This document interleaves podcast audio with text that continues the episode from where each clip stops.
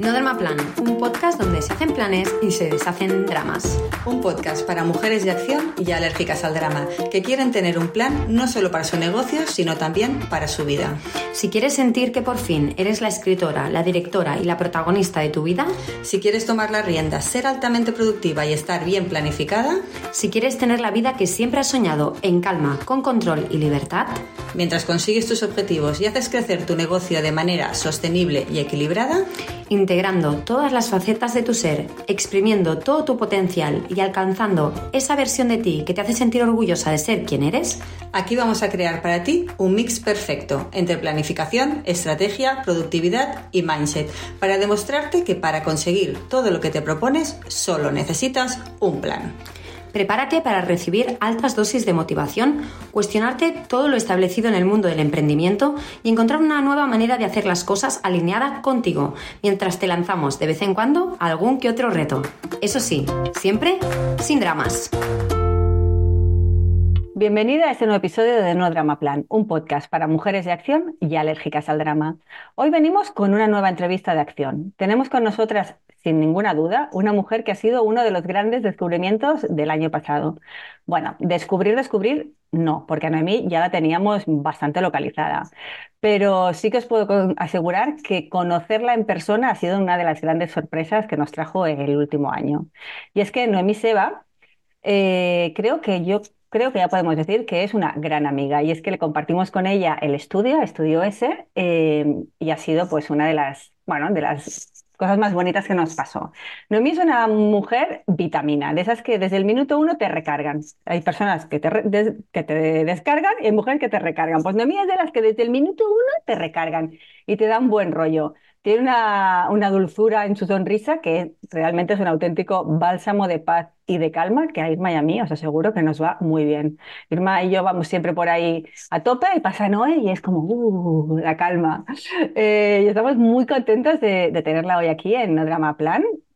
Eh, es una mujer que si no la conocéis, seguirla, os pondremos todas sus cuentas, sus enlaces en, en, en las notas del podcast, pero es una mujer que se dedica que dedica su vida a ayudar a mujeres a recuperar la confianza en sí mismas, algo súper necesario, y ahora vamos a hablar mucho de eso, a quererse mejor y a sentirse seguras en sus relaciones. Otro temazo, vamos a por ello también.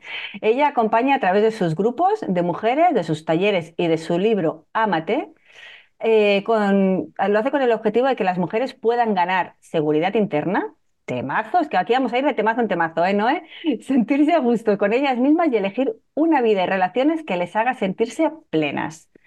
Al final, eh, Noemí desde una edad muy temprana, y ahora nos lo va a contar ella, Noemí ya sentía una profunda conexión con el desarrollo personal y con el empoderamiento femenino, y su viaje la ha llevado a empoderar a cientos de mujeres a través de su programa Sentirme, a través también de sus talleres y de su perspectiva única sobre cómo aprender a vivir nuestras relaciones desde un lugar mucho más sano para nosotras, temazo también, empezando con la relación que tenemos con nosotras mismas. ¿Vale? O sea que hoy vamos a intentar explorar su experiencia como terapeuta de mujeres, el poder de ser nosotras mismas con, y cómo nuestra historia y nuestras relaciones hacen y, tienen un papel crucial en el proceso de sanación de cualquiera de nosotras. Hola, Noé. Hola, ¿cómo estás, bonita? Pues mira, yo estoy muy emocionada de tenerte aquí. Me muero de ganas de hablar contigo y de hablar de todo lo que acabo de introducir, que no es poco, ¿eh?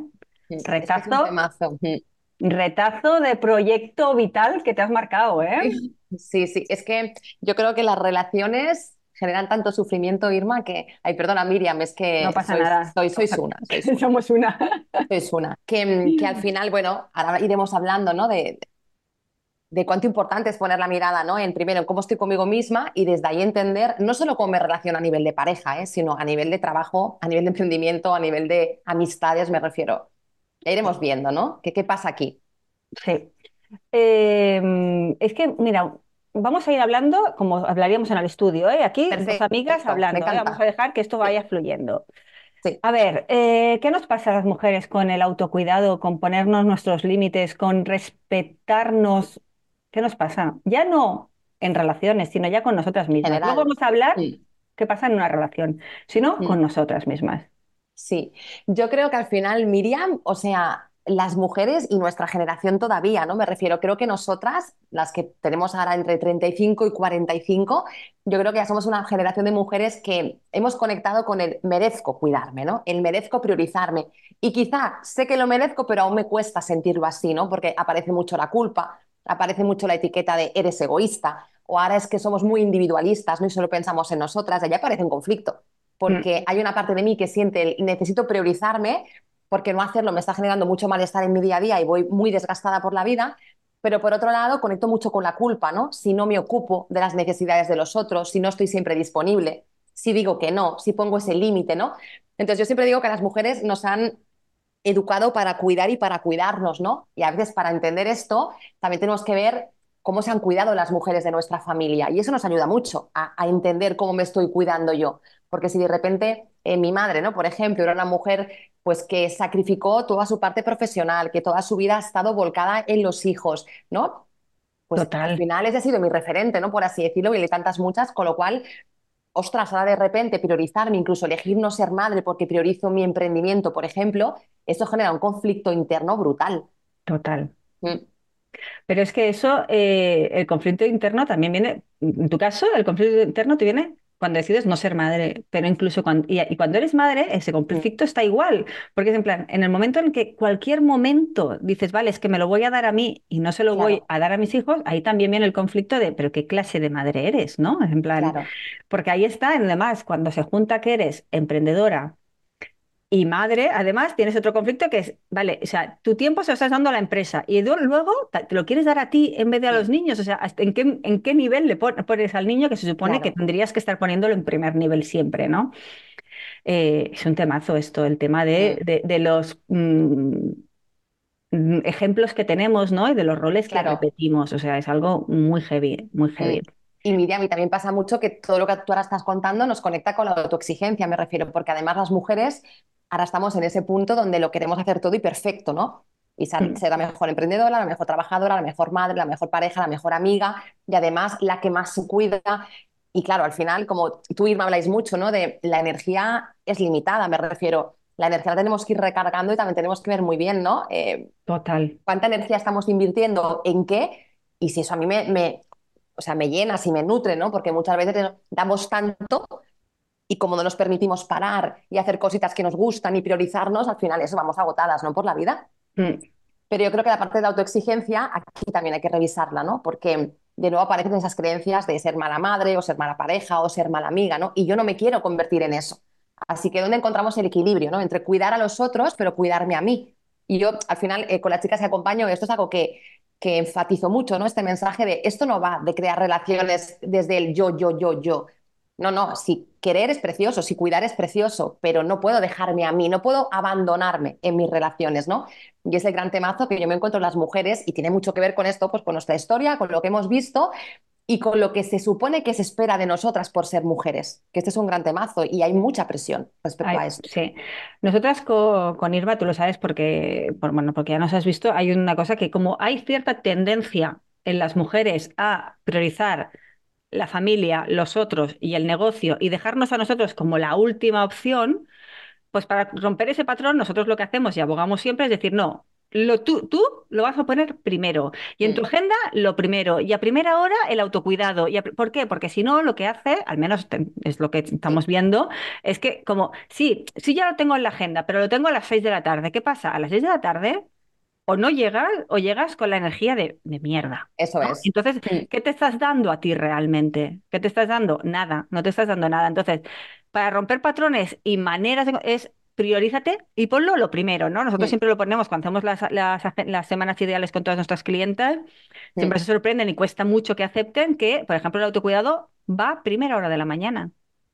Pero es porque puede ir a otra hora, sí, puede ir cuando ya te has comprometido Eso y cuando ya sabes que, está, que no puedes prescindir de ello, pero cuando tienes tendencia a dejarlo para cuando tenga tiempo o para cuando encaje, entonces tienes que ponerlo primero de todo mm. para, para, y, sí, Ya has metido una palabra clave, ¿no, Miriam? Que es la palabra compromiso, porque somos vamos, las más comprometidas con los demás, ¿no? Me refiero, ya puedo ir con ansiedad, ya puedo ir nerviosa todo el día, pero igual soy incapaz de cancelar ¿no? Eh, esa quedada o esa reunión o esa conferencia porque, claro, me he comprometido, ¿no? Y ahí aparece mucho ¿qué van a pensar de mí, no? O sea, si lo cancelo, no, no. Además es que somos, ¿cómo sería, no? Nos responsabilizamos tanto de cómo se sienten los demás, de que todo el mundo esté bien, ¿vale? Pero yo cómo estoy en todo esto, ¿no? Y es algo donde yo llevo mucho a las chicas que acompaño al, pero pregúntate cómo te sientes tú con esto. Con este sí, ¿cómo te sientes, no? Incluso con decisiones que hemos podido tomar en nuestra vida, Miriam, hace tres meses y hace cinco años. Me refiero, tenemos que revisar mucho nuestra vida, nuestro día a día y cómo todo esto, aunque hubo una, una yo que lo eligió, igual eso hoy ya no va conmigo, ¿no? Pero el compromiso con nosotras es como muy fácil, ¿no? de romperlo, porque al final no hay nadie esperándolo, no hay nadie que venga a recriminarme nada, ¿no? Pero al final, yo creo que cuando trabajamos autoestima, una de las bases es esta, ¿no? Lo que tú estás diciendo, empieza a cumplir el compromiso contigo misma, porque si no, al final el mensaje que te estás dando es tú no eres importante. Y es el gran tema de las mujeres, tú no eres importante. Aquí hay dos cosas. Y ayer justamente en la masterclass que dimos salía y las chicas nos decían, ¿no? Hablábamos con, Irma un poco de cómo tomar las decisiones de qué es lo que tienes que hacer, ¿no? Entonces decíamos como, como el eje, ¿vale? Y entonces decíamos, eh, hay que mirar lo que es importante y urgente, lo que es solo urgente pero no es importante, ¿vale? Y entonces hacer cada cosa. Y las chicas me decían, ya, pero es que el problema es que a mí todo me cae en urgente y importante. ¿No? Y entonces, claro, las prioridades de los demás todas caen en urgente y importante también. Entonces, claro, le decíamos, vamos a ver, ¿cuántas de vosotras tenéis eh, una vida en una camilla que es que si no lo hacéis van a morir, quiero decir, o sea, porque, ¿no? ¿Cuántas sois cirujanas mm, y sí, cardiovasculares, sí. Cardiovasculares, quiero decir, porque es que si no es así, claro. probablemente nada sea ni tan urgente ni tan mm. importante, ¿no? Porque mm. también es esa presión que nos ponemos, ¿no? Total. Eh, y entonces, vamos a relativizar las cosas, porque realmente, eh, y el otro día con una, con otra, con otra amiga le me decía, no es que tengo, no tengo tiempo y tengo que ir a comprarle unas bambas a mi hijo, porque es que si no, y era como el fin del mundo, porque no tenía tiempo y no sabía cuándo tenía, le encajaba ir a comprar las bambas a su hijo. Y claro, le dije, vamos a ver, a tu hijo qué le pasa. Primero, ¿solo tiene unas bambas? Hmm. para que te genere esa ansiedad, eso que te estás poniendo ahí, que parece una tontería y un detalle, pero es que son esas micro cosas las que nos van llenando el día a día de presión. Sí, sí, sí, total. Entonces, primero, ¿no tiene más bambas? Una, que seguramente que sí. Pero en el caso de que no tuviera más bambas, que tenga un pequeño agujero es algo que crees que cuando tenga 20 años va a recordar eternamente que fue un día con un agujero en la bamba. O, le va a marcar su vida. O sea, vas a arruinar la vida de tu hijo porque te No es tan traumático, ¿no? No, pasa nada, no es ni importante ni urgente. O sea, no lo pongas en la prioridad. O sea, no, te aplaces tú por una cosa que no mm. es ni importante ni urgente. Claro, pero yo creo, Miriam, que ahí pasa mucho eh, la típica frase, ¿no? De ir en piloto automático. Hmm. Y aquí es cuando vemos que vamos en piloto automático, cuando yo no me paro en el día a día, pues hacerme estas preguntas de ¿esto realmente es, es tan importante? O sea, ¿qué consecuencias tiene que esto no lo resuelva yo? Hoy pasa algo, si esto se resuelve mañana, hay otra opción que también sea buena en este momento, pero que no me haga a mí ir al límite o ir ahogada, ¿no? O ir hiper nerviosa por la vida. Pero cuando vamos en automático, como todo nuestro foco está en el hacer, en el hacer, en el hacer, en el cumplir, en el llegar, en el conseguir, pero nunca está en el cómo me siento, qué necesito, cómo estoy, qué quiero yo, entonces en el automático hay mucha desconexión con una misma. Entonces simplemente yo noto que voy muy acelerada, que voy muy nerviosa, pero no me paro porque, fíjate, ¿no? Nos decimos cosas del tipo es que no, no tengo ni un minuto. Yo siempre digo, si no tienes ni un minuto, párate 15. Porque es una señal. Yo las chicas que en mis grupos, ¿no? O cuando están valorando si entrar a mi programa o no, ay, no, pero ¿cuánto tiempo me lleva? Es que estoy con el trabajo, estoy con la posición. Uf, pues más tú que nadie lo necesitas porque estás desconectadísima de ti. Entonces ahí es cuando aparece esa sensación de lo tengo todo, pero tengo mucho malestar, vivo en ansiedad, estoy siempre como en alerta. Bueno, es que a lo mejor ese todo no está siendo muy coherente contigo o te exige un ritmo que no es sostenible para ti, ¿no? Pero de nuevo, como el foco está en hacer, y cuidado, detrás de todo esto está el quiero sentirme reconocida, quiero sentirme aceptada, quiero sentirme admirada, quiero sentirme querida, que piensen que estar conmigo es guay. Y esto es cuesta un poco reconocerlo, pero cuando estamos tan disponibles para todos, hay que preguntarse, ¿no? ¿Qué tiene de bueno para mí estar siempre disponible? Aunque yo me quejo, aunque luego, ¿no? Me hago un poco la víctima, pero sí, ¿qué tiene de bueno? Y, y aquí empezamos a profundizar y a darnos cuenta de, ostras, quizá todo esto en el fondo lo hago porque tengo miedo a que alguien me deje de querer por ejemplo, ¿no? Exacto. No, no, ahí, ahí, ahí, hay temazo también. Ahí, ahí hay temazo. yendo un paso para atrás, hay una, una, cosa que nosotros siempre decimos mucho en consultoría, y a Irma igual se las he oído decir, que siempre cuando... La frase que hemos descartado es la de no me da la vida, ¿no? Cuando, no te da la, cuando dices no me da la vida, aquí pasan dos cosas. Una, que la vida te está dando demasiado. Igual demasiado es demasiado, quiero decir, es que igual no puedes sostener todo eso, ¿no? Eso es, sí. En plan, no me da la vida, pues igual es que tienes que aflojar, o sea, mira lo que te da porque hay demasiadas cosas ahí, Sí. ¿no? Sí, Y también como se ha puesto en valor siempre esta hiperactividad, estas Total. agendas a tope, ¿no? Eso es, eso el no descansar, el no parar, parece que eso es lo que tenga valor, ¿no? En Sí. plan, el llevarte al límite y el tener agendas de, uy, para quedar contigo necesito hacerlo tres meses con enfermedad de antelación y parece que si no, es que no. Si parece que si llamas a alguien y te dice, puedo quedar ahora, es que esa persona no tiene nada en la vida que hacer, ¿no? En total, plan, ¿eh? Sí, sí, sí. Pues a mí me parece maravilloso cuando llamo a alguien y digo, oye, vamos a hacer un café, pues vamos ahora. Vale, Pues claro. vale, él vale, ¿no? En plan, no, no, vamos a mirar dentro de un mes y medio puedo quedar. ¿sabes? Claro, pero fíjate, Miriam, y de esto hablaremos más adelante, ¿no? Cuando entremos más en la parte de emprendimiento y estas cositas, ¿no? Pero yo uno de mis grandes temas fue, yo los dos primeros años conecté muchísimo con la ansiedad porque yo me metía demasiadas cosas en mi emprendimiento, ¿no?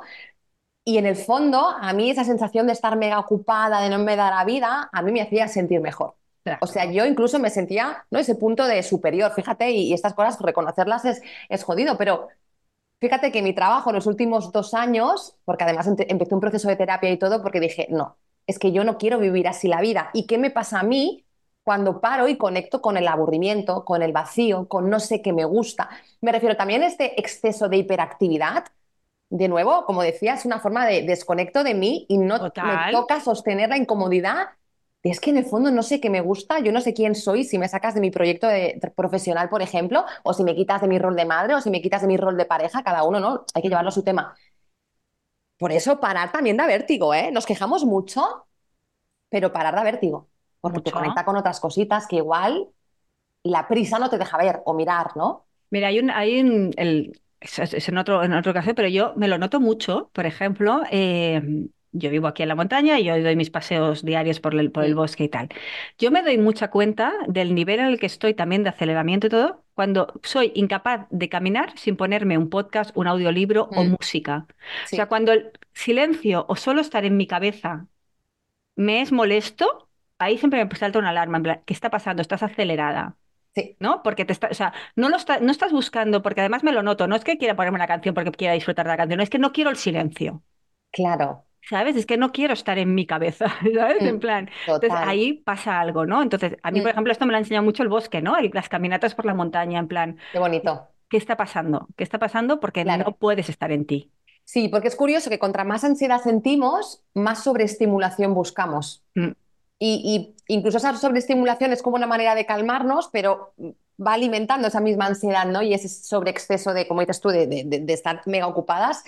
Entonces, bueno, todo esto, esta relación que al final es la relación conmigo misma, cómo estoy yo conmigo misma, ¿no? O sea, cuánto conectada estoy con mis deseos, con mis preferencias, con lo que necesito, con lo que siento, se refleja, pues eso, en el emprendimiento, en las relaciones, con la pareja, ¿no? Y es un poco, pues, lo que ahora estamos hablando y el trabajo que yo hago, ¿no? No, no podemos tratar de cambiar lo que hay fuera cuando yo no me estoy preguntando qué dice todo esto de mí. Sí. Y esta pregunta es clave para mí.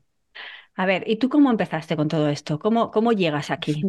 Cuéntanos. Pues mira, dando más vueltas que una noria, Miriam. Porque un día le hablaba con Irma porque, mm, o sea, yo siempre sentí como desde muy jovencita, como a los 15 años, eh, siempre cuento que en mi familia hubo un episodio de, violen- de violencia de género y fue como un familiar muy cercano. Y entonces esta mujer con sus hijos vinieron a pasar unos días a casa hasta que más o menos todo se fue resolviendo con servicios sociales. Y claro, yo tenía 15 años, con lo cual mi madre me explicó, yo ya comprendía. Y ahí yo sentí un, un aquí dentro y fue algo así como, yo quiero ser esas mujeres que ayudan a otras mujeres en estos momentos tan difíciles, ¿no? Y para mí, luego a mí, hubo otro punto de, como de ruptura, ¿no? Decir, ah, que a veces en el amor pasan estas cosas, ¿no? A veces en una relación que se supone, ¿no? Que es una relación de amor, que tiene que ser una buena relación, pasa esto, ¿no? Pues a mí eso me marcó tanto que que mi segunda carrera fue trabajo social. Entonces me especialicé en violencia de género, empecé a trabajar con mujeres en violencia de género, trabaja siempre, trabajé, perdón, siempre con grupos y me luego sentí que me faltaban herramientas, que yo estaba delante de esas mujeres y me faltaba, me faltaba recursos y ahí entra la parte de desarrollo personal, ¿no? De decir, ¿cómo puedo acompañarlas, pero ya no solo en un momento, ¿no? Ya tan vulnerable y tan delicado, ¿no? Como cuando una mujer ha sufrido violencia, sino antes. Vamos a empoderar a estas mujeres, que no lleguemos a este punto, ¿no? Y ahí viene toda mi trayectoria y pero cuando te digo que no fue lineal es porque me costó mucho encontrar el cómo, lo que siempre hablamos, ¿no? Yo sabía lo que quería hacer, tenía como muy claro como el sentido, ¿no? Lo que para mí era importante, lo que a mí me movía, pero yo no sabía cómo hacerlo. Entonces, he necesitado años de probar muchas cosas, de colocarme en, roles muy distintos hasta decir, vale, era aquí, ¿no? Y, durante años, Miriam, yo me avergonzaba un poco de, hablar de mi trayectoria profesional porque una cosa no tenía nada que ver con otra. Yo pensaba, joder, ¿no? La gente va a pensar, esta tía va más perdida. Y no estaba perdida, estaba en mi búsqueda. Pero yo envidiaba mucho a esas personitas que con 20 años tuvieron mucha claridad con su carrera. Oye, estudiaron, 20 años haciendo lo mismo y yo pensaba, ¿yo por qué no he tenido esa claridad, no? Yo porque... Eso me ha pasado a mí, bueno, se me ha pasado a tantas de las que están escuchando. Sí. Claro, y yo ahí estaba un poco peleada conmigo, ¿no? Por esa parte, y hoy tengo que decirte que estoy tremendamente agradecida por cada paso, por cada trabajo, o sea, incluso el que parecía que nada tenía que ver con, al final, con lo que yo hago ahora y con lo que de verdad ha sentido, ¿no? Mi vida y a mi proyecto, todo me ayudó a, pues, a desarrollar cualidades de mí, pues a la hora de hablar, de comunicarme, lo que sea pero durante un tiempo no, no, estaba nada reconciliada con esta Noemí, como que dio muchas vueltas, ¿no? Y ahora pienso que fue como tenía que ser. Si no, yo hoy no podría hacer este acompañamiento, seguro que no. A mí esto me pasa, nosotros con Irma lo hablamos mucho también, ¿eh? Es que nos, en plan, que hay un momento en el que piensas, es que soy, qué incoherencia hay, ¿no? En mi vida. En plan, no soy incoherente y como no hay constancia, entonces al final no tiene coherencia, o sea, no, y todos sabemos que sin coherencia no hay credibilidad, ¿no? En plan, ¿cómo voy a tener credibilidad si todo es como muy incoherente, ¿no? Sí. Pero yo luego me doy cuenta cuando hacemos eh, pues consultoría es que no podría estar ayudándola si no hubiera Eso es. por ahí, ¿sabes? Porque no puedo empatizar, porque no te puedo entender si yo no hubiera estado ahí, o porque si no hubiera vivido esto, yo ahora no te podría estar aconsejando esto. O sea, al final eh, piensas, que tiene, todo tiene un sentido, pero cuando estás ahí transitándolo, piensas, ¿qué, qué sentido tiene esto? ¿no? O sea, yo me acuerdo en, plan, ¿cómo le voy a explicar ahora? Yo, estoy, soy, yo soy historiadora del arte. Quiero decir, ¿cómo le voy a explicar? ¿Cómo encajo esto ahora? Exacto, ¿cómo encajo esto? en plan, ¿cómo le explico? Porque además, también lo que hablábamos, ¿no? Las, los patrones y lo que hay, o sea, nos han claro. con lo que tú estudias y te eso va para toda tu vida. Igual ahora las generaciones nuevas ya, mm. ya tienen como más abertura de mente, pero para mí era en plan, bueno, pues esto va de por toda la vida. ¿Cómo voy a cambiar, sabes? eso es. Es que de nuevo, en base a nuestra historia, a nuestra familia, ¿no? bueno, al contexto que nos rodea, pues ha ido conformando esa autoestima, ¿no? El cómo me veo yo a mí misma, cuánto capaz me siento, ¿no? Todas estas cositas que al final en base a cómo yo me veo, pues es que voy a relacionarme así con el mundo. Y hay veces donde tú te cuestionas a ti misma porque quizá estás fuera de la norma, ¿no? Porque no es lo, esperable, ¿no? Porque lo esperable era, pues hasta tu primera carrera y ya, ¿no? Llámale carrera y cada una la formación que tenga. Y cuando sales de lo normativo, siempre aparece esa sensación de no me siento incluida, yo no pertenezco. Y esa sensación es un poquito desagradable, ¿no? Y, de hecho las personas necesitamos eh, pertenecer, por eso necesitamos personitas y grupos y, comunidades, ¿no? Pero yo sé alguna chica, ¿no? Que esté en este momento escuchándonos en esa transición, ¿no? De jolines, eh, parece que voy perdida. Yo pienso, creo que a veces creemos que vamos perdidas cuando realmente estamos evolucionando. Y yo creo que darle esta otro, otra connotación y este otro sentido a mí al menos me ayudó, me ayudó mucho a reconciliarme con mí misma. Y ahora, que tengo 43 años y hace ya como cuatro que estoy con este proyecto 100%, ¿no? Como terapeuta de mujeres, yo no podría haber hecho esto con 28 años. No. Seguro que no. Seguro que no. ¿Por qué no? Porque hay unas cualidades en mí y, eso, y un bagaje y, no sé, y un saber acompañar que primero he tenido que transitar yo conmigo misma, porque yo tenía muy poca escucha, yo tenía muy poca presencia, yo tenía muy poca empatía. Entonces, ¿cómo iba a acompañar a otras personas si todo eso yo no lo había trabajado conmigo misma? ¿no? Entonces, esta parte es clave. Mm. Sí. Y, Noemí, ¿cómo llegan a ti las mujeres?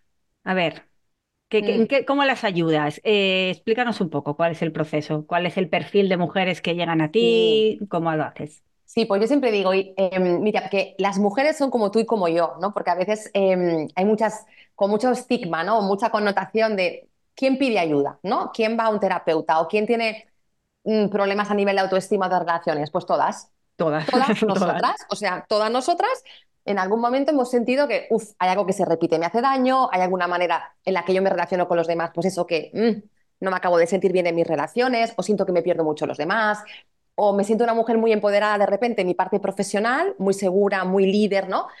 Pero en la parte personal, cuando íntimo, ¿no? A un nivel ya más íntimo, más vulnerable, aparece mi miedo a no ser suficiente, a no soy adecuada, a mí me van a dejar.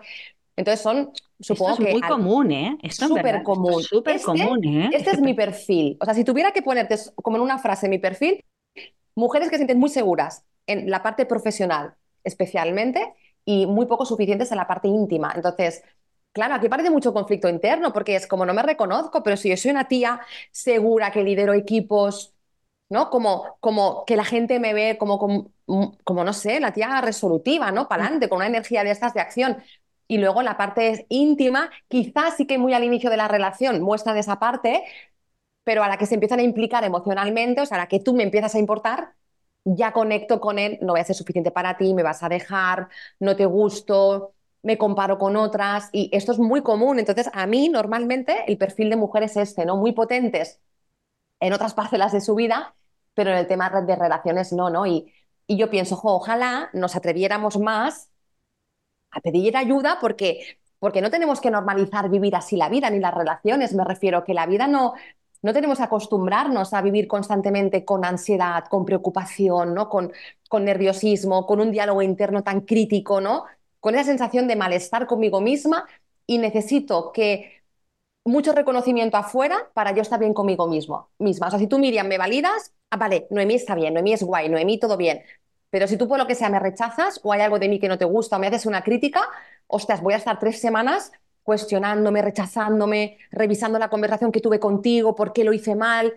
Uf, esto, esto, esto hay que revisarlo porque nos genera un nivel de malestar y sufrimiento altísimo, así que no hay que acostumbrarse a vivir así. Pero esto, eso es, eso, y aparte esto es aplicable em, en todos los, o sea, en, todo, en todo, porque eso es, por ejemplo, tú, esto lo hablamos mucho, es en plan, tú tienes 100 clientas que salen de tus servicios, tus maravillosas, y, y tienes una que te dice un pero, que ni siquiera es que no, es un pero, y ya te mm. estás cuestionando todo. O sea, esto es muy, mm. muy, muy común, ¿no? Y también depende en qué momento estés tú, ¿no? Y, y, ya no en tu momento vital, también incluso en qué momento del mes estés tú, ¿no? Sí, sí, sí, total. Puede afectar, porque a mí yo me lo noto mucho esto, en plan, mm. hay semanas del mes que cuidadito lo que me dices, porque me va a afectar mucho. En la semana siguiente, esto me resbala. Quiero decir, pero hay una semana al mes que sé que cuidadito lo que me dices, porque es que me lo voy a cuestionar todo, ¿eh? Como me digas un pero, ¿eh? Lo voy a Entonces, el conocerse también al nivel este, en plan, en, los ciclos sí, los ciclos, sí, sí. vitales, animal, de todo, o sea, de, años y a los ciclos mensuales, por decirlo de alguna manera. Sí, somos cíclicas, total. Somos cíclicas, totalmente, ¿no? Pero, y a mí aquí cuando hablamos de esto, Miriam, me gusta mucho como poner un matiz, ¿no? Porque a todas nos afecta el rechazo, me refiero, cuidado también con, con, esa expectativa ¿no? de trabajar autoestima, trabajar seguridad interna hasta el punto de que nada me afecte, no necesitar nada de nadie poco es real, me refiero, a todas nos afecta el rechazo, a todas nos gusta recibir aprobación, a todas nos gusta saber que gustamos, que lo que hacemos está bien. Para mí el gran tema es cuando llega ese rechazo y me duele, hasta aquí normal, pero es lo que tú dices, cuando viene acompañado de mi propio autorrechazo cuando viene acompañado de mi automachaque, cuando yo empiezo a buscar los motivos por los que la otra persona no quiere estar conmigo, ahí, ¿no? Porque entonces yo siempre digo, más, lo, lo mismo, duele más mi propio rechazo incluso que el del otro, ¿no? Incluso a veces ¿qué nos pasa, no? Cuando el rechazo viene de una persona que ni me importa, que ni admiro, que, que ni es un referente para mí en nada, porque mira, si aún menos el rechazo viene de alguien que para mí es muy importante, el dolor tiene más sentido, ¿no? Pero aquí tenemos que revisarnos qué me pasa a mí, que me desestabiliza tanto, que me hace tanto cuestionarme quién soy, cuánto valgo, o por ejemplo, cuánto profesional soy, una persona que la verdad que ni admiro. Entonces... Bueno, y que, y que a nivel profesional también tú lo, tú lo debes encontrar. Hay muchas veces que las críticas eh, en verdad, a mí me ha costado ver esto, pero es en plan, porque te lo dicen, pero hasta que no lo interiorizas, es en plan, esta crítica en verdad es tuya y es tu movida, me la estás pasando a mí, pero no me pertenece, quiero decir, eh, no, es en plan, eh, me lo, voy a poner en plan, hago un plan de acción, por ejemplo, no suele pasar, pero para poner un ejemplo que podría que pasar, se que se podría entre, hago un plan de acción tú no implementas el plan de acción y luego la culpa es mía porque ese plan de acción no sirve, a ver, no, o sea, tú no me estás criticando mi plan de acción, te estás criticando tú porque no eres capaz de pasar a la acción y implementar ese, ese pero como, no eres capaz de ver eso y no te responsabilizas de que tú no estás haciendo la parte que te toca, me pasas a mí el que mi trabajo no era bueno no, me criticas que ese plan de acción no es bueno, ¿vale? Podemos, poner un ejemplo. Sí, sí, sí, pero se entiende perfectamente. Pero se entiende, ¿no? Es en plan, no, es que esa... Pero claro, tú me lo pasas a mí y yo me voy a cuestionar voy a volver a entrar al plan de acción, voy a mirarlo, voy a hablarlo, no sé qué, a ver, pero no está bien.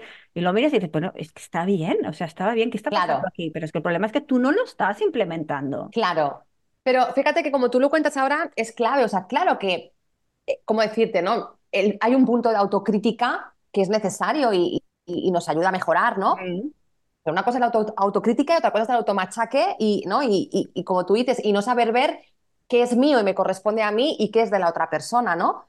Y por no hablar de que tu trabajo, tu producto, da igual, tú como pareja puedes ser perfecta, me refiero, perfecta como eres, ya está, y que no le encajes a alguien. Me refiero que ese es otro tema, ¿no? Que nos cuestionamos mucho porque mi trabajo no le gusta a todo el mundo o estoy en una relación y esa persona me ha dicho que no quiere seguir conmigo. Entonces, el problema soy yo o el problema es mi producto. O sea, no, es que también, yo sé que es muy doloroso aceptarlo, pero no, no somos para todo el mundo.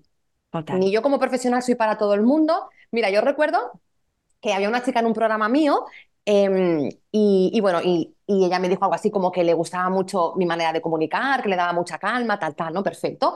Y, y esa misma chica me dijo, pues tengo una amiga que cuando vi tu programa le pasé tu, tu Instagram y tal, y lo primero que me dijo es, uff, qué pesada, qué empalagosa, no la soporto, ¿no? Y yo soy la misma. Eh.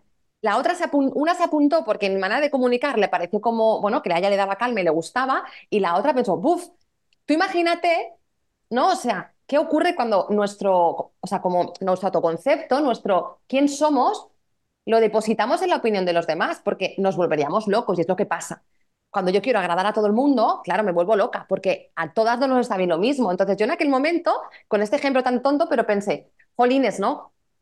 ¿Cómo es la cosa? Porque tú eres la misma. Entonces, no, no tiene sentido que nos machaquemos porque a alguien yo no le encajo. Claro que voy a hacer el duelo, porque no te encajo, porque igual contigo no puedo hacer una colaboración, igual contigo no puedo continuar la relación. Claro, ese duelo tengo que hacerlo, pero cuidado con el, ¿no? Con la culpa es mía, hay algo, que, hay algo de malo en mí. Esta frase la escucho tanto en mujeres, Miriam, hay algo de malo en mí, algo falla en mí, hay algo que las demás están haciendo que yo no sé hacer. A ver, cuidado con esto. Sí, y luego hay otra cosa, a ver cómo te la explico para que se entienda bien, que a mí, me, me, parece muy, muy potente, que es, eh, todas vamos cambiando. Yo soy totalmente consciente que la Miriam de ahora acaba de cumplir 45 años, no tiene nada que ver con la Miriam de 35 años. Pero nada que ver es nada que ver. O sea, incluso en valores eh, eh, hay una evolución y esto, ¿no? Esta transformación también dependerá del perfil, ¿no? Pero eh, para mí ha sido dolorosa en el sentido de que admitir que cambias, o sea, porque es como que nos educan en plan, lo mismo que hablábamos para la profesión, ¿no? En plan, tienes que ser esto y tienes que ser esto toda la vida. Pues tú también eres en plan, te crees que eres de una manera y aceptar que vas a evolucionar y que tienes que soltar maneras de ser o maneras de no sé qué, cuesta. Porque llega un momento, y a mí me pasó, es que casi no te reconoces. Es en plan, es que no me, no me estoy entendiendo, quiero decir, porque yo estoy ahí aferrada a mis maneras de hacer, de accionar, de no sé qué, de sentir, de no sé qué, pero no estoy a gusto en estas maneras. Y tengo que soltarlas, ¿sabes? Pero no sé hacerlo. Sí.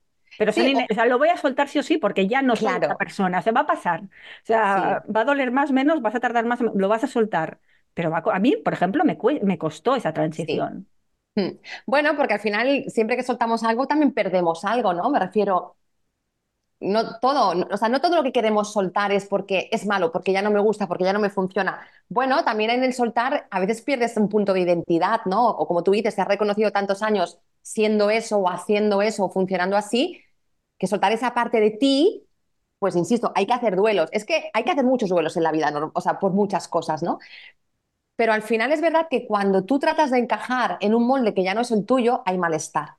Y esto también lo encuentro mucho, mm, Miriam, con, a veces con el tema de las amistades, ¿no? Mm, em, total. Sí, Porque cuando cambias tú las amistades van a cambiar. Claro, sí. Y hay muchas chicas que a veces me escriben o los grupos que me dicen, no, y hablamos mucho de relaciones de pareja, porque es verdad que al final pues son las relaciones más íntimas que igual nos pueden generar o muchísimo placer y felicidad o muchísimo sufrimiento, ¿no? Pero el tema de las amistades también hay que darle importancia porque yo me encuentro como con esas lealtades, ¿no? Como hemos estado juntas siempre, como hemos sido amigas siempre, como esta persona estuvo hace ocho años, cuando yo pasé no sé qué, ¿no? Y hay un tipo de lealtad como que nos impide, ¿no? Colocar a esa personita en otro lugar de nuestra vida. Y yo no digo que esa persona tenga que desaparecer de tu vida, digo que la coloques en el sitio que ahora a ti te hace sentir cómoda, porque igual es una persona con la que ahora no compartes valores, con lo que no compartes intereses, te sientas a hablar y seguís igual con una tónica y unas bromas de hace 10 años que a ti ya nada, ¿no? Mm. Y no pasa nada, la tienes que colocar en otro sitio y nos da como mucha pena, ¿no? Y, la culpa y, no sé, o sea, hay mucha resistencia, ¿no? Incluso nosotras a que las cosas cambien. Pero cambian porque inevitablemente, como tú dices, evolucionamos porque, porque vamos madurando y porque los valores van cambiando y si nos aferramos a lo que fue, habrá malestar. Por eso cuando decíamos la crisis antes de los 40, ¿no? O de los 50, es que aparentemente lo tengo todo y no me encuentro bien. Y ahí aparece mucho la culpa, ¿no? Hay, hay mujeres que me dicen, es que no tengo derecho a sentirme así, soy una desagradecida, si es que lo tengo todo. Vale, ¿lo tienes todo para quién? ¿Qué estamos tomando de referencia, no? O sea, porque al final si hay malestar es que hay un conflicto de valores, porque igual estás en una multinacional ganando un dineral y es lo que siempre has deseado, pero igual la mujer de hoy te pide otros valores de libertad, de naturaleza, ¿no? O sea, de flexibilidad en los horarios, de algo más creativo. Pero claro, tomar esas decisiones da vértigo porque son cambios de cerrar etapas que implican, bueno, mucha responsabilidad y coherencia, ¿no? Sí, es un poco también, aquí también entra el tema del control, ¿no? De soltar el control, ¿no? El soltar el control. En esos momentos, yo creo que el soltar el control lo deberíamos, no, se nos debería enseñar un poco a soltar el control y al dejarnos ir, porque no, se nos educa mucho en el control, ¿no? En, en tener toda tu vida controlada. Pero yo cada vez, y conforme me hago más mayor, lo voy viendo, o sea, en soltar el control es cuando ocurre la magia de la vida, ¿no? O sea, em, en pequeña, voy a poner detalles tontos que podrían salir bien, podrían haber salido bien, salido mal. Pero yo, por ejemplo, eh, me acuerdo cuando decidimos que dejábamos la ciudad y nos veníamos aquí, al pueblecito de 200 habitantes.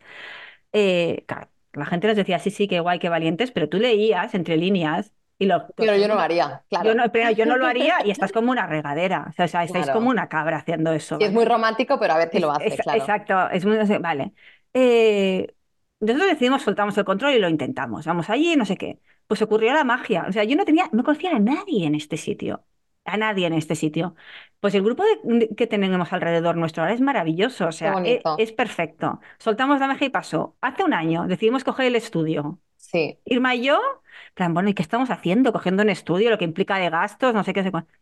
Oye, tú, tú, estás en el estudio con nosotras. Ocurrió la magia, llegasteis todas. ¿Y qué hay ahí? Ahí hay magia dentro. Súper bonito. Mm. ¿No? O sea, pues yo esto me lo está enseñando la vida en plan, suelta el control, porque si sueltas el control y no fuerzas las cosas. Pasan cosas. Pasan cosas porque la energía trae energía, ¿no? Entonces, en plan, ¿qué pasa en ese, estudio? En ese estudio hay, hay, mucho amor, ¿no? Y hay mucha pasión por lo... hay mucho autocuidado, hay mucho, mucho autocuidado, pasión por lo que hacemos, respeto a, nuestros, ¿no? Y, y llegáis la gente que, siente, que vibra ahí, ¿no? Que vibra en esa emoción. Y yo que siempre he sido como muy racional y toda esa parte como más energética era en plan, que, me estás hablando, cada vez creo más en ese tipo de cosas, ¿no? Y, eso también me lleva a confiar, por ejemplo, yo antes no hubiera confiado nada en procesos como muy grupales, ¿no? La fuerza del grupo, la fuerza de la energía de los grupos. Y contigo lo hemos hablado alguna vez, ¿no? O sea, eh, Irma y yo hacemos mucha consultoría one to one porque a veces es muy necesaria pero es que el poder del grupo cuando hacemos consultorías grupales o talleres grupales, a mí me parece la bomba. Sí. A mí maravilla. Yo soy la pesada de los grupos porque solo hago grupos. O sea, desde hace cuatro años decidí que solo hacía grupos y ahí fue, como tú dices, un soltar el control, ¿no? Porque ahí sueltas el control. Claro, porque, o sea, al final no tenemos que olvidarnos que eh, el exceso de control es una búsqueda de seguridad. Me refiero, el control al final nos, nos pide sentirnos seguras, ¿no? Y, el control nos da cierta previsión, que ya sabemos que es toda una ilusión y esas cositas, ¿no? Pero bueno, hemos aprendido a funcionar así. Entonces yo recuerdo cuando, hablando de, preguntarnos, ¿no? ¿Cómo me siento yo haciendo esto, ¿no? Por ejemplo, claro, yo hacía la parte de uno a uno, de sesiones individuales, y a mí no me gustaba, Miriam. O sea, no es que no me gustara estar con esa personita que tenía delante, que además las admiro y quiero muchísimo. Era un yo siento que yo brillo más y aporto más cuando hay grupo, con la energía del grupo. Y para mí es mucho más rico cuando soy capaz de traer las historias de otras mujeres y devolverles esa historia de una forma que a las demás también les sirva, también les ayude a identificar sus temas, que les ayude a, desbloquear, que les ayude a comprender, a dar un sentido. Y yo, honestamente, creo que brillo ahí. Pero soltar la parte del uno a uno era un, ay, ¿y ahora qué? Porque, y si ahora nadie entiende lo de grupo, y si la gente no quiere hacer grupo y no paga por grupo, claro, soltarlo del grupo y me implicó que cada día yo recibía peticiones de individuales y, o sea, y decir no, o sea, perdón, soltar individual, ¿no? Y a día de hoy, hace cuatro años, yo cada día recibo en Instagram, ¿no haces individual? No. Y, lo y ahora lo digo con orgullo porque pienso, bien, eres clara contigo, estás poniendo la energía, no quieres ponerla. Pero al principio no fue fácil porque aparece el conflicto, te estás equivocando, esto te daba estabilidad, y si nadie comprende lo otro, ¿no? Pero como tú dices, se da la magia, porque de repente ya llevo siete ediciones de un programa, han pasado más de 500 chicas y cuando empieza en el grupo, casi todas vienen de hacer individual y cuidado, ¿eh? Súper necesario y complementario. O sea, no, nada sustituye a nada, pero es como, joder, Noé, qué bonito se siente. Que, o sea, qué bonito se siente sentirte comprendida, saber que está bien como eres, sentirte validada, saber que, que lo tuyo es importante. Y esto te lo da el grupo, ¿no? Este, Bueno, la pues humanidad compartida, ¿no? Que se llama. Exacto, al final, porque ahí está, en el grupo es mucho más fácil hacer el espejo, ¿no? Al final yo también Mucho. creo que, que es un tipo de, de manera de gestionar que está muy relacionado con el liderazgo femenino. Sí, Totalmente, ¿no? Entonces, por eso nos encaja también muy bien a las mujeres, porque somos Sí. más fáciles que encajemos en estos tipos de, de- de espacios, ¿no? Más grupales. sí, Al final, eh, es cambiar la, perspectiva de, en, en el laboral de competencia por colaboración, ¿no? O sea, yo hace muchos años que yo no siento competencia de las mismas personas, en plan, hay, colaboramos, nos ayudamos y hay espacio para todo el mundo. Y Y yo en el momento que cambié el chip este de la competencia, o sea, yo ya no veo competencia. No, no, eso me quita una presión, me, eh, eh, mm, te quita una presión maravillosa, en plan, porque yo veo a otras compañeras o compañeros haciendo un trabajo y pienso, es que es maravilloso que lo hagan y lo hacen perfecto Mm. y, y me encantaría igual a- que se me hubiera ocurrido a mí esa idea, pero es suya y es perfecta así, y yo lo, o yo lo haría de otra manera, pero también está perfecto así, o sea, la competencia fuera. Mm. Y luego el grupo frente al individual, también creo que hay un tema ahí de liderazgo femenino, ¿no? En plan de lo hagámoslo juntas esto, validémoslo juntas, ¿no? Y hagámonos de espejo porque al final eh, nosotros hemos estado en muchas comunidades de mujeres y es algo Sí. que, que es que no tiene nada que ver. O Sí. sea, que, no- que es lo que te digo. Hay momentos en el que el individual es perfecto, perfecto. Y no, no es, no es que no. Pero la potencia del grupal y de tener una red, o sea, también es Mm. que eso nos- se nos educa como para que lo tenemos que saber hacer todos solas y tenemos que poder con todos solas, ¿no? Y, oye, que es que no. Eso me encanta. Es que tiene mucho sentido esto, Miriam, porque las mujeres venimos con eso. Tenemos que poder solas. Mm. Y, o, o- o lo que nosotras sentimos o lo que nos pasa es demasiado, ¿no? O nadie lo va a comprender. Y yo siempre digo, tú eres única, pero lo que te pasa nos pasa a todas. Me refiero, fíjate, somos especiales, pero no tanto, me refiero. Y esto porque lo digo, porque a veces las chicas conectan mucho con el, para mí el cambio no es posible, yo no voy a poder hacerlo, para mí no hay nada que me ayude a lo que sea, ¿no? Y claro, cuando luego llegas a un grupo y te das cuenta el primer día, madre mía, o sea que aquí veo tías maravillosas que están explicando exactamente cómo yo me siento, con lo cual en ese mismo momento ya sientes un, vale, que no hay nada de malo en mí, que resulta que lo que a mí me pasa les pasa a más personitas y eso ya te da mucha ligereza y eso ya empieza a suavizar esa voz crítica, ¿no? Que te dice, hay algo de malo en ti. Ah, no, no, quizás que hemos aprendido a funcionar así, ¿no? Y esa parte de, de tienes que poder con todo sola nos hace muchísimo daño. Mucho. Y luego también, y luego también las mujeres, ¿no? En ese sentido de, de, como tú decías, lo de la competencia, de rivales, pero si nos vamos a nuestros antepasados, a las mujeres había mucha comunidad, había Claro. mucho clan, había mucho espacio de compartir, ¿no? Y volver a eso es muy bonito. Mm. Sí, esto, esto con la maternidad se ve mucho porque siempre se dice, la maternidad es muy solitaria en esta sociedad, ¿vale? Y siempre se dice que hay que, que las, se educa en tribu, ¿no? Esa es la frase, es que hay que educar en tribu, es necesaria Sí, una tribu para educar, pero es que también es una, necesaria una tribu para emprender, es que también es necesaria una tribu, o sea, es necesaria la tribu para todo, Claro, pero fíjate tú, Miriam, que traías el, es- el estudio aquí, que yo empecé con vosotras el último mes en diciembre, y yo he notado un cambio. A veces pienso, ¿cómo una sola decisión, una sola decisión puede ser palanca para tantas otras cositas en ti, en tu emprendimiento, en tu vida personal? Me refiero, y yo, fíjate que cada una estamos ahí con nuestro proyecto, con nuestra historia, ¿no? Pero esos momentos que nos paramos a comer, a hacer un tecito, que compartimos nuestras inquietudes, qué nos está funcionando, qué no, qué me preocupa, para mí, tía, es como tan sanador. me refiero, total. son espacios como tan sanadores y, y con mi chico le hablo mucho de decir, ha sido la mejor decisión que he tomado el año pasado. O sea, de, mm, ¿cómo decirte? ¿no? Darme el permiso, que a mí esta, esta frase me encanta, darnos permiso. Mm. Darme permiso para decir, quiero hacerlo acompañada. No quiero sentirme sola, quiero compartir, quiero saber que, que, que no sé, que hay otras personitas que me comprenden en el momento vital en el que estoy, porque mis amigas las quiero muchísimo, pero ninguna es emprendedora y no están en mi punto, con lo cual a veces yo me noto ahí un poco sola porque me falta este punto de conexión y de comprensión. Claro, pero es que al final pasa esto, eh, que pensamos que tenemos que tener X personas y esas personas nos tienen que servir para Sí. todas las áreas de nuestra vida. Y Y es que esto no es así, ¿no? Claro. Entonces también le ponemos la presión a tu pareja de que te entienda. Mm. Yo, y con Isma siempre nos reímos mucho porque siempre decimos, es que eh, tú sí le has contado esto a Pablo O tú lo has contado, no, yo no, yo tampoco. plan, estamos haciendo cosas, pero no lo hemos contado nada. Pero claro, nosotros tenemos la suerte de que somos dos, lo compartimos entre Eso. nosotras y tiramos, ¿no? Pero Eso ¿qué pasa? es. Muchas emprendedoras que no Mm. tienen ese, ese, Sí, sí, e- sí, ese espejo ese equipo, delante, ese claro. equipo. Entonces, que lo empiezan a compartir con sus amigas que igual no son emprendedoras y que les suena a chino todo. Eso es. O con su pareja, que igual es que llega cansado de trabajar y tampoco le apetece estar hablando de eso. Entonces, no tienes tú igual o con, con, con quien compartir eso. Entonces, Claro. también hay que tener diferentes tribus, que no pasa nada, ¿no? O sea, Eso es. Entonces lo que tú dices, ¿no? O sea, e- esos grupos, pues da igual para emprender, para, para la maternidad, para un momento vital de, oye, no me siento bien conmigo misma, incluso nuestra edad, no es fácil a veces, ¿no? Crear esos, esas tribus como tú sola, por así decirlo, ¿no? Mm. A mí me encuentro mucho, es que no me encuentra, me cuesta encontrar personas para, bueno, pues en estas tribus vas a encontrar personas muy afines a ti, muy alineadas a ti, en un momento vital muy parecido a ti. Yo siempre digo, yo de mis grupos, primero que se hace una comunidad súper bonita de sostén, pero cuando el programa acaba, ahí salen amigas. Claro. Y luego me mandan fotos de nos hemos ido de vacaciones aquí, hemos quedado juntas, nos hemos ido, cogido un avión y hemos ido a otro, a otro lugar a ver a otra compañera del programa. Y yo pienso, qué bonito si algo de lo que yo hago, Miriam, genera esto, Es porque esto es bienestar. O sea, esto es bienestar, esto es, es, esto es calidad de vida. O sea, las relaciones forman parte de nuestra vida y según la calidad de tus relaciones tendrás una calidad de vida otra, ¿no? Y eso lo tenemos que llevar a cualquier parcelita, ¿no? Entonces, ojalá no nos demos más permiso de, de buscar esas tribus, porque son sanadoras. Y yo, insisto, a mí el estudio me ha dado esta parte, porque yo me sentía muy sola en mi emprendimiento, súper sola. Entonces, yo necesitaba como recuperar la ilusión en mi emprendimiento. Y ha tenido mucho que ver con esto, con que es algo compartido. Claro, es que, Mm. es que hay que crear estos espacios, es Sí. muy, ¿no? Hay que crearlos. Y mm,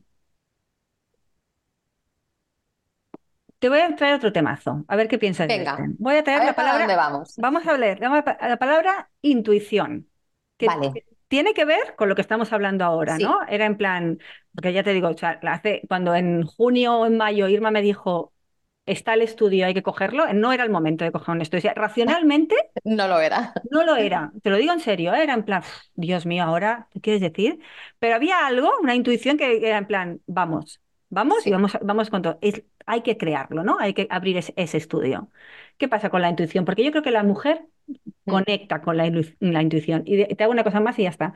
Otro día fuimos al psicólogo por, con, con mi hijo eh, y la, y la psicóloga dijo una frase de la intuición y, y me dijo... eh, bueno, pongo contexto para que se entienda más, ¿vale? Es, es de Bruno, ¿vale? Bruno tiene altas capacidades, ¿vale? Es un niño con superdotación, no sé qué, y bueno, est- estamos ahí mm, mm, transitando eso que no es fácil, ¿vale? Entonces ella nos hablaba de la fuerza de la intuición. Dice, son personas con una intuición muy potente, por lo tanto, se pueden saltar pasos intermedios para comprender las cosas porque guiándose por su intuición llegan al resultado final, ¿vale? Entonces decía, porque al final ya la descripción, la intuición es es la inteligencia en su máximo potencial. Qué potente, sí, ¿eh? Y entonces pensabas, y la mujer tira mucho de intuición, Mm, mucho más que el hombre. Sí.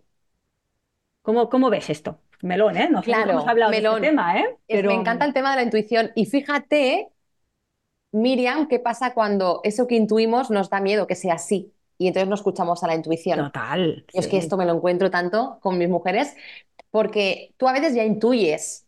O sea, intuyes para bien y para mal, me refiero, ¿no? Yo Lo siempre intuyes digo, perfectamente que esa persona no te conviene y lo intuyes, y Claro, lo o- sabes, y es O sea, yo siempre digo, ¿no? ¿Cuántas veces tú a lo mejor te- eh, ¿no? de repente acabas de conocer a un grupito de chicas y tú ya intuyes el, esta persona podría ser mi amiga, ¿no? Esta Sí. persona, hay algo que, o da igual, entras a un lugar y, la energía que tiene te da una- como una sensación de yo aquí podría estar bien.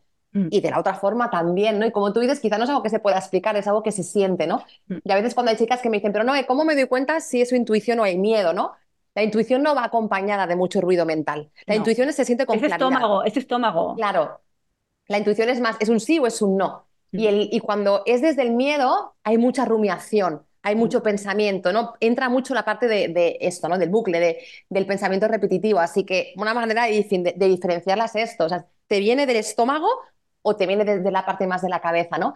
Pero a veces yo me encuentro eso, que me doy cuenta que la intuición me está mostrando algo que en el fondo me duele que sea así. Bueno, y que no quiero ver, y que no que quiero no quiero ver. ver, claro. Entonces, hacer caso a la intuición a veces implica pues tomar decisiones que me mueven de un sitio que me implica pues soltar cosas, como tú decías, o tomar decisiones que implican un compromiso, un esfuerzo, un mostrarme, un aprender algo nuevo. Y a veces, pues claro, no siempre es el momento, ¿no? Y, no pasa nada. Pero mm, ojalá las mujeres nos, o sea, hiciéramos más caso a esa intuición. Sí. Porque, porque el cuerpo sabe antes que nosotras. De hecho, sentimos las cosas antes de saberlas y de poder razonarlas, ¿no? Pero a veces también cuando estamos muy desconectadas, como hablábamos al principio ¿no? de esta charla, cuando vivimos la vida en ese piloto automático, tanto en el hacer y en, el observar qué quieren los otros, más que preguntarme qué quiero yo, allá a veces nos desconectamos de la intuición, porque no estamos conectadas con nuestro sentir. Y para escuchar la intuición, cuando tú antes hablabas de tus paseos por la montaña, hace falta esos momentos de yo conmigo. Sí, Esos espacios de silencio de yo conmigo. Ahí es cuando conecto ¿no? con mi cuerpo y con mis sensaciones, si no es súper difícil. Si yo estoy todo el día sobreestimulada, esa parte la tapo, ¿no? Pero es muy potente, mucho. Venga, no nos vamos a alargar mucho más porque yo no sé cuánto llevamos ya, pero llevamos un ratito. Eh, cuéntanos, ¿cuáles son tus planes? ¿Qué llevas entre manos? ¿Qué vas a hacer? Mm. Mm, bueno, acabas de cerrar un lanzamiento. Sí, enhorabuena, por cierto, enhorabuena por los resultados, que se ha caído muy bien. Sí, pues eso, ahora justo he cerrado el grupo de Sentirme, que es mi, programa de seis meses, que es un espacio grupal de mujeres, que es muy bonito, donde trabajamos súper profundo autoestima y relaciones. Y mm, ahora lo siguiente, eh, seguramente estoy pensando hacer algo más enfocado al tema de rupturas y, de duelos por ruptura, porque es un tema donde hace falta mucho acompañamiento y, y son épocas como, bueno, un momento vital donde es bastante complicado y a veces se vive también muy en soledad, como tú decías. Y, sobre todo me apetece mucho eh, enfocarme o al menos ir hacia allí, ¿no? al tema de conferencias, charlas, es algo que a mí me, apetece mucho, ¿no? Entonces quiero dar acompañamiento como desde diferentes lugares, pero sobre todo preguntándome mucho cómo me siento y qué me apetece a mí en este momento, ¿no? Porque igual hace dos años el foco fue escribir el libro y no sé qué, y ahora me apetece más abrirme, ¿no? ahora estoy en un punto quizá más expansivo, más, más hacia afuera, sí. Entonces, ahí estoy. Em, tengo que confesarte que desde que aparece Planifica y Vencerás en mi vida, o sea, ahora mi siguiente paso, honestamente, es revisar muy bien como mi, como mi, como mi pirámide, ¿no? por así decirlo, de, de, diferentes servicios y productos, porque es verdad, y esto lo descubrí en un taller vuestro, que al final a veces hay que pensar muy bien, ¿no? ¿Cómo puedo acompañar a las personitas que llegan a mí en sus diferentes estados, ¿no? Y en sus diferentes necesidades, ¿no? Y, a veces, claro, y con calma esto, ¿eh? me refiero. Tampoco podemos exigirnos que ya sea todo perfecto y todo cubierto, porque la vida va a lo que da. Esto es una, es una de las cosas de, los aprendizajes que más cuesta entender, que las cosas llevan tiempo. Eso. O sea, porque llevan tiempo para ti entenderlas y, visualizarlas, no sé qué, y luego ejecutarlas lleva un tiempo. Eso es. Entonces yo en vuestro taller, el, que hicimos de, planificación, ahí me di cuenta que, ostras, quizá me está faltando revisar que hay un punto ¿no? de las necesidades de las mujeres que acompaño que yo todavía no, no estoy ahí, ¿no?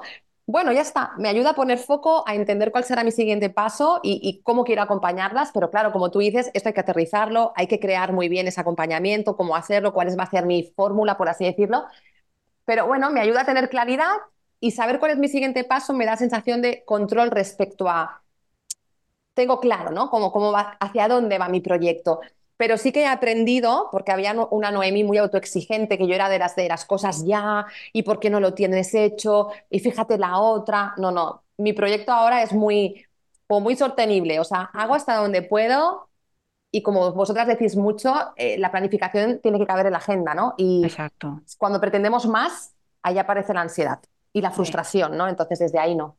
Y luego, y luego es eso, lo que has dicho tú que es muy importante. O sea, yo creo que hay que, hay que darse el espacio. Es decir, muchas veces detectamos, ¿no? Que tenemos que hacer una cosa. Sí. Pero de que tú detectes que hacer una cosa a que cree, a que sepas realmente cómo la tienes que hacer, hay un tiempo. Sí, hay un aprendizaje también. Hay un aprendizaje, porque muchas veces en plan, vale, tengo que hacer esto y me exijo inmediatamente saber cómo lo tengo que hacer. Entonces empiezo a ejecutar en plan piloto automático de la media sí. pero no es así, o sea, tengo que hacer una cosa y voy a dejar que la vida, ¿no? Y que el tiempo me, me, vaya enseñando cuál es mi forma de hacerlo, ¿no? Mm. Y hay que permitirse esos tiempos. A nosotros nos cuesta mucho, ¿eh? Porque somos muy de, hacer constantemente, claro. de la acción pero, pero hay que aprender a frenar la acción, o esa tendencia de acción constante para mm. dejar que las cosas pasen. Mm.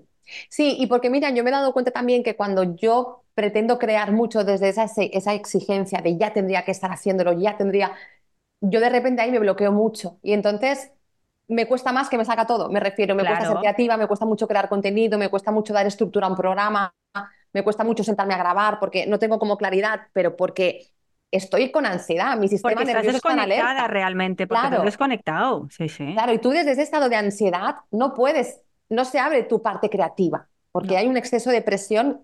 Entonces yo ahí, y es mi gran trabajazo, estoy como aprendiendo, vale, pues el segundo trimestre me va a dejar un espacio de creación, de lluvia de ideas, de ver, y esto para mí antes era impensable, porque antes esto era una pérdida de tiempo.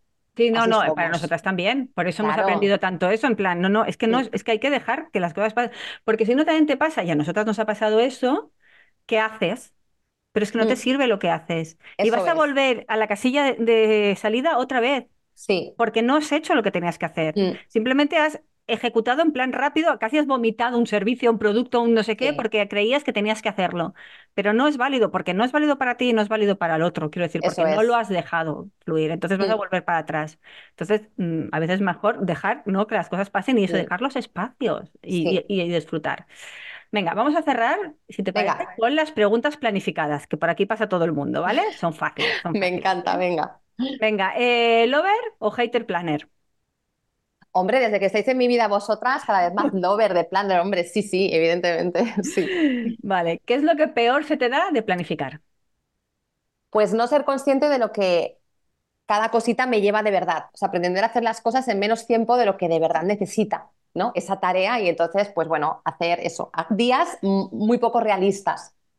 Bueno, es esa confusión que es muy común, ¿eh? que nos pasa a todos, de creer que, que todos son tareas y no asignarles la magnitud de proyecto en sí, ¿no? Porque son proyectos y las tratamos como mm, tareas simplemente. no, esto es un proyecto. Eso es. ¿no? Eso es. ¿Digital o analógica? ¿O una reconvertida? Yo soy bastante analógica, ¿eh? Yo soy de mierdileta, como, como La mierdileta de Irma, ¿no? soy un poco como dice Irma, que en el estudio la voy escondiendo para que no me la vea. soy un poco de todo, ¿eh? Reconozco que, que, cada vez más estoy con la parte de, del, Google Drive, de la agenda, el calendario y demás, pero mi agendita física siempre, ¿eh? mi planner siempre lo llevo conmigo. Yo tengo que decir que yo era muy, muy analógica, ¿eh? ya lo sabéis, pero bueno, eh, soy muy digital ya, pero yo necesito todavía mi libreta. O sea, ya la agenda no, Agenda ya no, pero libreta sí necesito. Libreta sí. libreta sí, que necesito, sí, sí. tengo que apuntar, tengo que escribir. Es que mierdileta, si no, me sí. ¿eh? No te preocupes, no hace falta que la escondas. Irma vive conmigo con una mierdileta al lado. Em, es muy graciosa, Irma, con eso de la mierdileta. Cuando hacemos las consultorías y la clienta le saca, pero tú de esto dónde lo apuntas y saca la libreta, ya estamos con la mierdileta. es muy graciosa. Vale, ¿cuál ha sido tu piedra en el zapato en el emprendimiento? Pues yo creo que lo que he ido diciendo, la autoexigencia, Miriam, no, no darme el tiempo suficiente para todo lo que implica, o sea, no ser consciente del trabajazo que hay creando un curso, pero después la parte de, lanzamiento, ¿no? de venta, de preparar toda la parte de, newsletter, del contenido de Instagram, me refiero al final, yo hasta ahora en mi proyecto estoy sola, o sea, me refiero, fíjate, incluso no ser consciente o valorarme o reconocerme, joder, todo lo que sí hago, todo lo que sí he aprendido, cuántas cosas, madre mía, ¿no? O sea, emprender al final creemos que es ser buena en tu área, ¿no? Pero es que yo no no, no, no, o sea, no es que solo tengas que ser buena en mi caso como terapeuta de mujeres, es que tienes que aprender tantísimas cosas y yo a veces no me he sabido cómo reconocer todo lo que sí y poner mucho el foco ¿no? en esto voy tarde, esto no me sale. Entonces, eh, yo creo que es autoexigencia, ¿no? que a mí me, hizo conectar mucho con la ansiedad y por suerte cada vez encuentro más el equilibrio ¿no? en, en, eh, pues eso, en saber dar los tiempos que las cosas necesitan y, reconocer lo que sí, no poner el foco en lo que falta, sino joder, pero fíjate esto que bien te ha salido, ¿no? Y eso es clave, porque si no... Sí, mm. total. Recomendación de un libro, de un podcast, de una peli, de lo que tú quieras. Vale, bueno, el libro voy a decir el mío, o sea, Amate y mucho, que, estoy muy contenta con mi libro. Eh, ya tiene un añito y algo, y, bueno, ha ido súper guay, es la quinta edición, y como que las mujeres que hayan conectado con lo que hoy hemos hablado, que tiene que ver mucho con la relación con una misma y desde ahí cómo me relaciono con la vida, pues lo recomiendo mucho. Y, mm, Igual, mira, hay una serie que tampoco tiene mucho que ver, pero que me parece que a mí me ha gustado mucho últimamente, es La Mesías, porque a quien le interesa la parte de relaciones, trauma, herencias familiares y demás, Es muy potente. Tra- Ah, toca el trauma súper bien y, me- y a mí me flipó. Bueno, yo Ah. reconozco que soy muy friki, ¿eh? Todo esto. ¿Dónde, dónde la dan? Yo no la he visto Creo que la Mesías era Movistar, si no me Ah, equivoco. por eso no la he visto. Ah, Tengo todas menos Movistar, chica. Jolines, es muy guay. Y luego un libro que hace ya mucho que me leí, pero que igual para las chicas de esta comunidad les puede gustar, que igual lo has leído Miriam, es el de Mujeres de Luz. Sí, tiene maravilloso, mucho- Claro, maravilloso. para encontrar el sentido de tu propósito y tal, es muy guay ese Sí, libro. un básico, un básico. Es un básico, eso es, muy Sí, sí. bonito. Bueno, pues Noé, mil gracias. Ha sido Qué un chulo, placer, ¿no? un placer Sí. hablar contigo. Has visto que me he saltado casi todas las preguntas, ¿verdad? Que Eso ha sido maravilloso. Claro. Sí, me ha encantado. Bueno, pues nada, chicas, eh, hasta aquí el episodio de hoy. Ha sido un placer. Espero que os guste, mm, que os haya gustado, que hayáis disfrutado y que se os haya pasado tan rápido como a mí. Desde aquí, como siempre, te felicito por haberte dedicado este tiempo y haber apostado por dejar atrás el drama para pasar a la acción como la mujer que eres, creativa, independiente y consciente de tu potencial y capacidades. Hasta el próximo episodio. Esperamos que sigas deshaciendo y haciendo planes.